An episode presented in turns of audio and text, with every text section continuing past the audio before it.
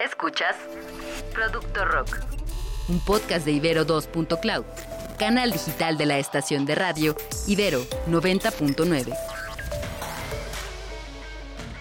Hoy vamos a hablar sobre boys bands disruptivas. ¿Qué es una boy band? Orígenes de los grupos de integrantes masculinos. Elementos que constituyeron la imagen del rockstar. Y efectos en el consumo cultural. Hola, soy César Castellanos, eh, guitarrista clásico y eléctrico.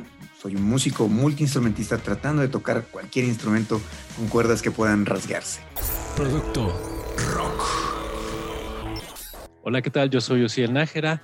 Eh, soy profesor del Departamento de Estudios Empresariales de la Universidad Iberoamericana, particularmente de la maestría en Mercadotecnia y Publicidad. Y hoy estamos para hablarles de este tema que pues, nos pareció como, como interesante retomarlo o más bien plantearlo que, tiene muchísimo que ver con las bandas de rock, que son las boy bands. Eh, exacto, entonces eh, en algún momento surgió la idea de pensar eh, de qué manera se constituyen los grupos de rock como tales, En algún momento se integran con puros hombres, ¿no? Y el paralelismo que tenían con las boys band, grupos vocales de cantantes masculinos, ¿no? Y que eh, solamente eh, tenían esta parte de, cantar y de presentarse como eh, físicamente atractivos, ¿no? Y, qué paralelismos tendría con la formación de las bandas de rock. También mucho jugando con esta idea de, los, lo exitoso que son las boys bands, de todos estos cuates que tuvieron un, un auge tremendo durante principios del año 2000, en Sync, los Jonas Brothers, y, jugando con eso, mucho con esta idea, ¿no? Tratando de poner sobre la mesa que las bandas de rock, pues usualmente, muy al principio, no, e, eran algo muy similar.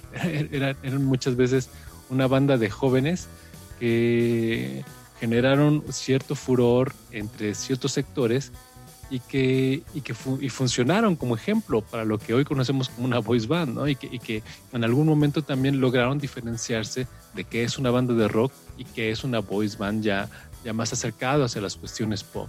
¿Qué es una boy band para empezar?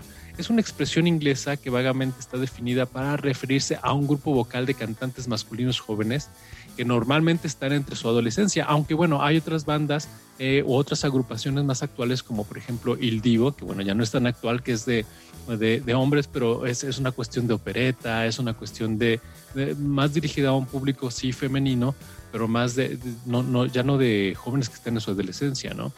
Al ser grupos vocales también, la mayoría de las voice bands no suelen tocar instrumentos musicales, ya sea en estudio o en vivo, haciendo así de la expresión una denominación errónea.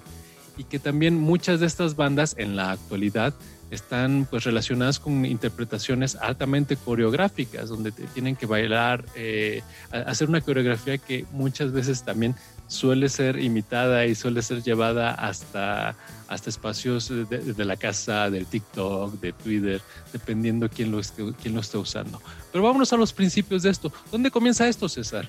Yo creo que inicialmente muchos de estos grupos se integraron como grupos vocales que venían de una tradición también más antigua y eran estos grupos vocales tipo eh, barbershop, ¿no? Donde, donde todos unían para hacer este, esta música de principios del siglo XX.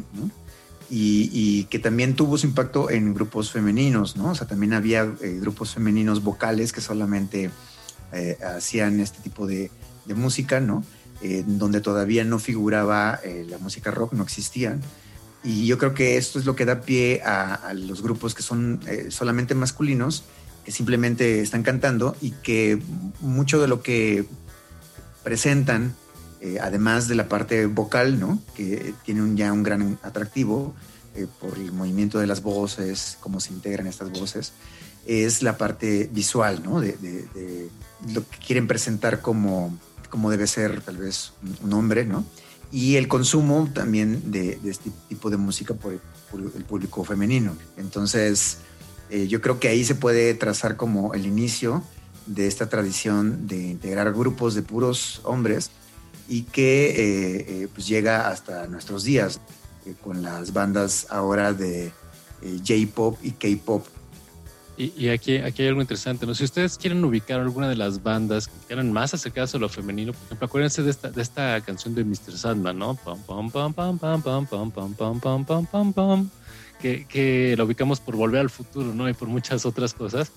Y que, que era una cuestión más vocal, pero que la podemos encontrar también en solistas de, la época que comenzaban a hacer rockabilly, como era el caso de Bill Haley and the Comets, o, en muchos casos también el mismo Elvis Presley, que tenía como este trasfondo de, una banda vocal que, que, tenía, que tenía muchos elementos de blues, que tenía muchos elementos del jazz, y que básicamente, eh, bueno, Elvis fue un producto creado dirigido más hacia la gente blanca, ¿no? porque los grandes propulsores en estos momentos eran figuras como Chuck Berry, ¿no? Todavía no teníamos tanto esta, esta visión contestataria hasta que aparece esta película de Rebelde sin causa con James Dean, ¿no? donde, donde es cuando podemos ubicar precisamente a la juventud que tiene una, una rebeldía y que, y que comienza a asociarse con, unos, con, con, con, la velocidad, con las chamarras de piel, con los peinados este, todos llenos de vaselina. Sí, eh, de hecho, eh, aquí vamos a hacer esta conexión junto con con la juventud, ¿no? El, hecho de, que hay ciertos movimientos que están ligados a la juventud y el rock es uno de ellos, ¿no? Pero finalmente como eh, eh, detrás de, toda esta parte musical, detrás de, toda la industria musical, siempre van a estar eh, buscando ese nuevo producto que permita revolucionar el mercado, ¿no? Y este, el Rebelde sin causa, digamos, funcionó muy bien eh, a nivel también musical, ¿no? Porque Elvis Presley finalmente también era rebelde, ¿no? Es decir, hacía estos pasos que fueron como muy criticados, ¿no? Y que eran muy atractivos para, para el sexo femenino, que, los calificaban de, sensuales y casi sexuales, ¿no? Y que finalmente estaban pensados, eh, pues sí, como un producto, ¿no? O sea, el rock había estado haciéndose el rock and roll, lo que conocemos ahora como rockabilly, esta primera idea del rock and roll, que eh, empieza siendo de, músicos negros, ¿no? y que eh, necesita esta, esta cara blanca ahora, ¿no? y con estos movimientos que eh, están impactando en la juventud y, y, de alguna manera la industria pues detecta esto, ¿no? Y lo fomenta, ¿no? Porque finalmente, aunque para los valores de la época no era como bien visto. Eh, ellos sabían que esa imagen pues prohibida de, alguna manera generaba como un gran impacto en la juventud y ese consumo desmedido que vino después con todo el rock. Bueno, si nosotros empezamos a tejer esta historia del rockstar, de la imagen del rockstar, eh, podemos encontrar que en los años 50 y 60 gran parte de la conformación del rock, al menos en los Estados Unidos, estaba asentada en figuras de solistas y que, de hecho nos preguntábamos, ¿no? Y, a ver, ¿en, qué momento salta del solista al grupo? Porque, porque eh, y creo que es una pregunta muy, muy, muy válida, porque cuando tú ves a, Bill Haley, es Bill Haley and the Comets, o el caso de Jimi Hendrix, Jimi, Hendrix and the Experience, ¿no? Mm, sí, de, Jimi Hendrix Experience. De Jimi Hendrix Experience. La, la, experiencia de Jimi Hendrix, ¿no? O sea, es como yo y yo, ¿no? Eh, y la de la banda no, no está como figurando realmente, ¿no?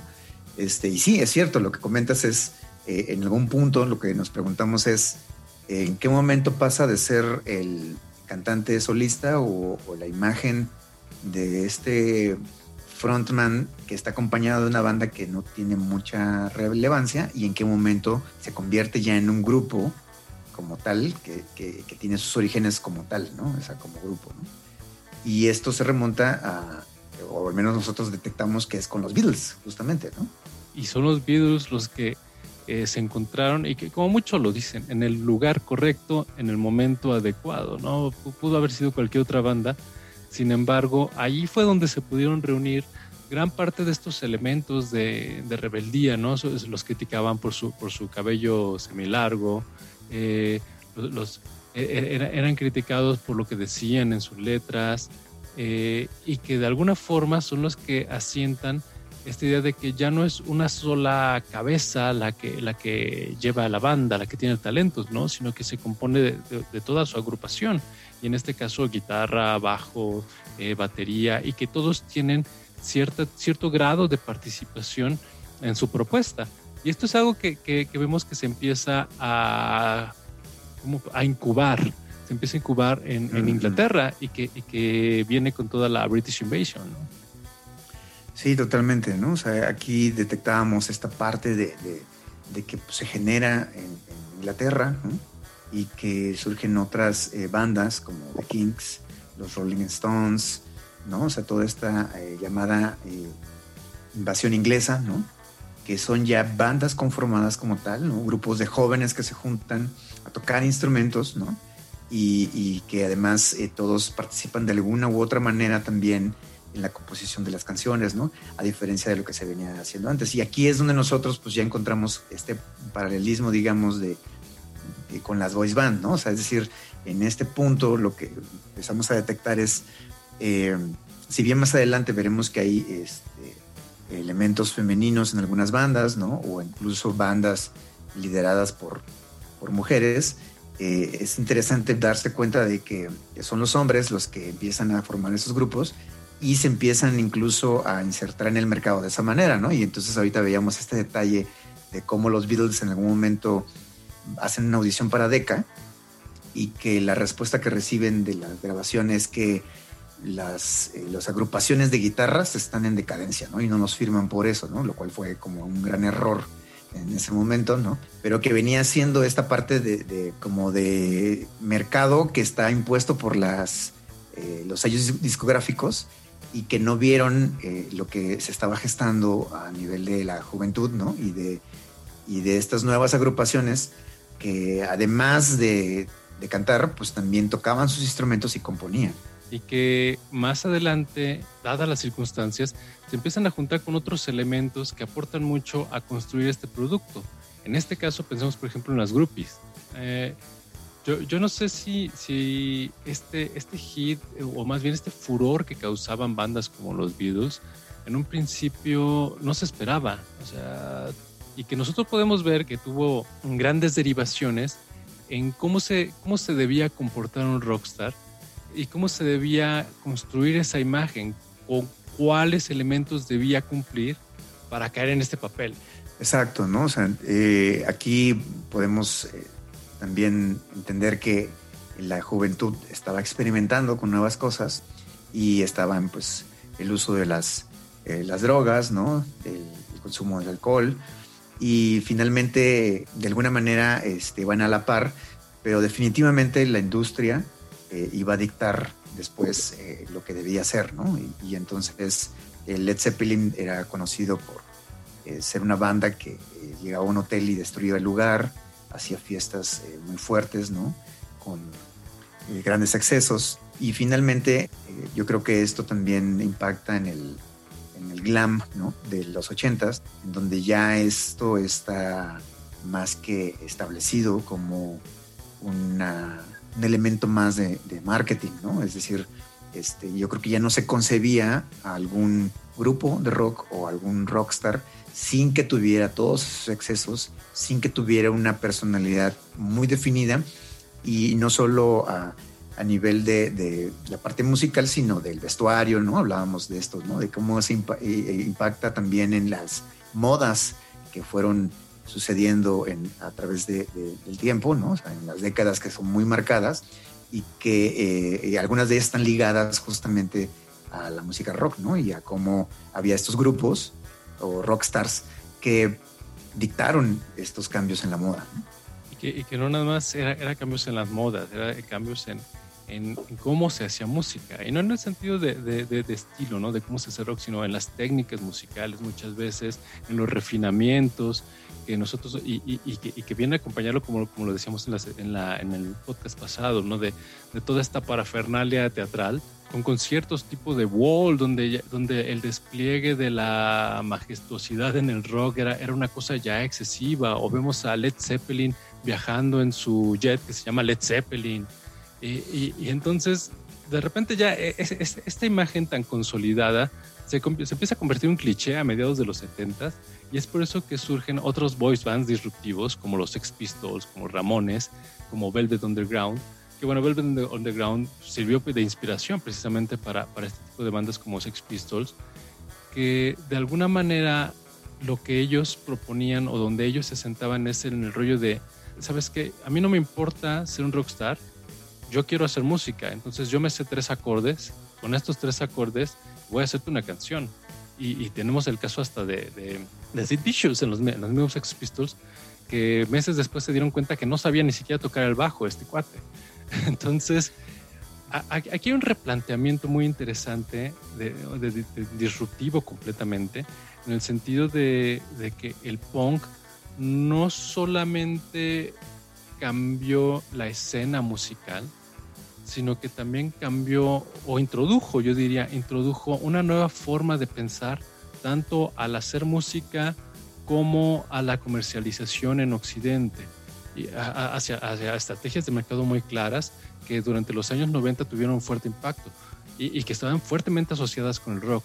Toda la idea de que, nosotros vemos en los eslogans de los 80s, 90s de, de, Nike, ¿no? Just do it, o, o, de, o de Apple, Think Different, que precisamente vienen desde esta propuesta de los años 70 del do it yourself con los Sex Pistols, con el, con el mismo punk, que es, aquí viene otra cosa muy curiosa, cuando nosotros pensamos en punk, lo relacionamos completamente con, con los eh, mohawks, con los estoperoles, cuando viene de una idea de, eh, de, que pues, si encontraban estos cuates una playera en la calle tirada que tenía la marca de una llanta, decían, ah, pues se ve chido, me la pongo.